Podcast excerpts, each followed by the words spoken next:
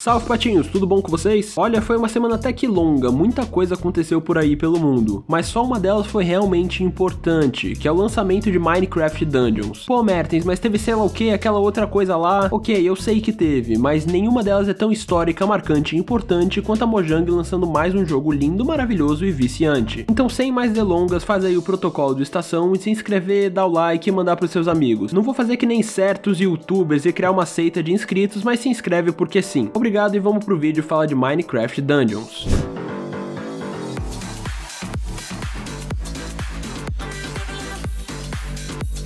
Foram muitos anos de espera para um novo jogo da Mojang. Desde os primórdios de Minecraft lá em 2010, 2011, 2012, o público clamava por uma sequência, algo relacionado a Minecraft ou até mesmo um outro jogo da Mojang. A gente só queria ver o que, que eles iam lançar. A gente queria até mesmo um outro jogo da empresa, que eles já fizeram uma coisa simples de uma forma incrível e seria muito legal ver o que, que eles podem alcançar. Só que ninguém sabia como que isso ia chegar nas nossas mãos, mas acabou vindo de uma maneira bem agradável, seguindo o universo de Minecraft que a gente já conhece já ama. Talvez fosse até um erro da empresa investir em outro estilo, com outros gráficos, uma outra engine completamente diferente. Ainda mais agora que Minecraft voltou pro topo no Brasil e no mundo todo. E acabou que veio um RPG da vida, com um sistema de itens mais fortes, mais fracos, feitiços e até mesmo roupas e habilidades especiais. Algo bem parecido com a pegada de Diablo, só que com um visual mais interessante, mais atrativo para um público que não é tão hardcore. Que a galera que gosta de Diablo muitas vezes gosta mais de StarCraft, uns MMORPGs tipo World of Warcraft. Então Minecraft Dungeon veio ali como uma, digamos, uma porta de entrada para jogos nesse estilo de RPG, com visão isométrica, que é a vista de cima, e que também tem todos esses sistemas de itens, experiências, comprar itens novos e coisas nesse sentido. Mas caso você queira jogar o jogo, eu sugiro assinar o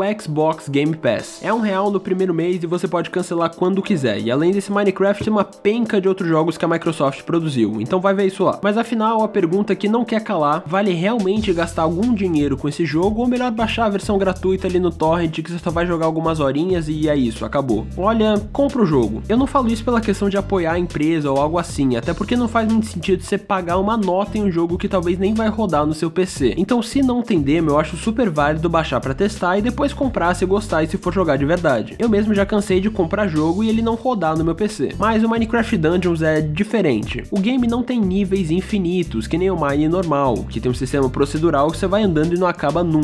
Não é um cenário mundo aberto que vai se criando conforme você anda, mas cada um dos lugares tem uma historinha diferente, que se liga à história principal do jogo todo. Sim, esse jogo tem uma história de verdade, certinha, seguidinha, diferente do Minecraft original, que também tem uma história, só que não é exatamente uma história. E esses níveis têm subníveis dentro deles. Cada parte tem umas 5 ou 6 dificuldades diferentes. Então acaba sendo aquela coisa de voltar no nível já estando mais forte, com mais itens, com mais roupas, com mais armaduras, já tendo até mais experiência no jogo. Mas aí eu vou jogar no mesmo mapa? Não, senhor. Eu posso estar errado, mas isso quase nunca acontece. Sempre que você abre o mesmo level em uma dificuldade diferente, o mapa inteiro tá diferente. Os caminhos são diferentes os inimigos também, as coisas mudam ali dentro. A única coisa que é a mesma são os vilões principais de cada nível, que tem um chefe ali mais bolado para se vencer, que tem alguns são bem difíceis fazer quando você não tem muita experiência no jogo e também não tá no level muito alto. Eles parecem muito fortes para vencer até jogando de dois. Então é algo super válido repetir fase para testar, por exemplo, algumas armas novas que você achou, umas roupas diferentes, ver como elas se comportam, testar os combos, habilidades, tudo nesse sentido você devia ficar repetindo o nível para poder testar isso tudo. Ah, e não vai achando que é só ir do ponto A até o ponto B, matar uns inimigos e valeu. Você pode até fazer isso, mas é meio que bobeira. Tem vários caminhos diferentes para seguir no mapa, cada um deles termina em lugares diferentes. Claro, tem um que é o certinho para você seguir, que vai te guiar pela fase para você seguir os objetivos, mas os outros têm alguns inimigos para matar que dropam esmeraldas e outros itens que podem ser muito bons para você, e até mesmo baú de suprimentos e tesouros. Só o fino do fino ali do Minecraft. Falando em esmeraldas, elas são a moeda de troca aqui nesse jogo. Com elas você pode falar com os villagers que ficam no seu acampamento como vendedores. Eles te dão um item aleatório de nível aleatório se você pegar uma quantia de esmeraldas. O item às vezes vai ali combinar com o seu level, mas muitas vezes você já vai ter algum item mais forte e vai acabar vendendo muita coisa, então é difícil conseguir alguma coisa realmente boa deles. Mas também é muito muito fácil conseguir mais esmeraldas. Basta você fazer níveis repetidos para pegar tudo de novo ou vender os itens velhos que estão no seu inventário já há algum tempo lá podres. Mas espera, tem mais coisa interessante. Como eu já falei, tem o acampamento. Nele fica o seu mapa para escolher o nível que você vai fazer agora. Também ficam os villagers, que são os vendedores, ficam ali vendendo os itens surpresas. E além disso, tem uns baús que tem umas esmeraldas para você reivindicar. E eu acho que tem alguns que também dão uns itens surpresas. Mas disso eu não tenho certeza, pode ter sido só uma ilusão da minha cabeça. Mas aí você reivindica essas esmeraldas e fica rico e gasta tudo com os villagers. Só que com o tempo eu fui notando que esse mapa do seu acampamento, ele parece que vai meio que mudando. Primeiro aparece um villager, depois aparece outro villager que vende umas outras coisas diferentes, depois libera uma passagem, sei lá, de outro lugar, e no ponto que eu parei no jogo tem até uma pontezinha que fica em cima ali de uma meio que uma passarela que eu tô esperando ela descer. Não sei se tem que apertar algum botão, fazer alguma coisa ou só continuar jogando, mas isso você só descobre com o tempo jogando seus níveis. Só de olhar para Minecraft Dungeon você sabe que vai ter multiplayer. Jogo assim sempre tem. Não tem como um jogo visto de cima com um mapa bacana, cheio de inimigos, não ter um multiplayer local. E sim, tem local e tem online também. Você pode jogar com seu amigo no seu PC ou cada um jogar separado em seus próprios PCs. Mas aí os dois precisam ter um jogo, né? Para logar na conta certinho que ele pede quando você abre ele. Eu recomendo real jogar com alguém. Eu não tenho jogado sozinho, só em dupla e eu não me arrependo de nada. É bem mais divertido matar os bichos assim, bolar umas estratégias de como proteger um ao outro e fazendo os níveis juntos. O difícil é sempre o chefão, porque ele tem muita vida e alguns são muito fortes, dependendo do nível que você tá também. Isso interfere bastante. Então até para duas pessoas fica meio que complicado, mas o jogo te dá umas três vidas ali para morrer e renascer. Tudo para você se divertir e não ficar chateando enquanto joga. Cada vez que você morre, você simplesmente volta pro jogo, e os inimigos já estão com a vida mais baixa conforme você deixou assim que morreu. Então quanto a isso não precisa nem se preocupar muito. Você vai vencer, aí vai matar eles, aí você vai acabar morrendo, aí você vai voltar e vai matar eles e aí vai ganhar o nível de uma vez. E como eu disse, os níveis têm algumas dificuldades para você escolher. Então se você achar que uma tá muito difícil, volta lá pro mapa e desce para alguma, para ficar mais fácil para você conseguir passar um nível. Sozinho é maneiro para jogar de madrugada, pegar um copo de refrigerante, um saco de salgadinho, um outro de jujuba e colocar uma música que você curte. É um jogo para relaxar sem pensar tanto, mas ainda te dá um gostinho ali de algo competitivo com sistemas de itens mais fortes, mais fracos, roupas diferentes e tudo mais. Mas essa dica é minha só, você joga como quiser jogar.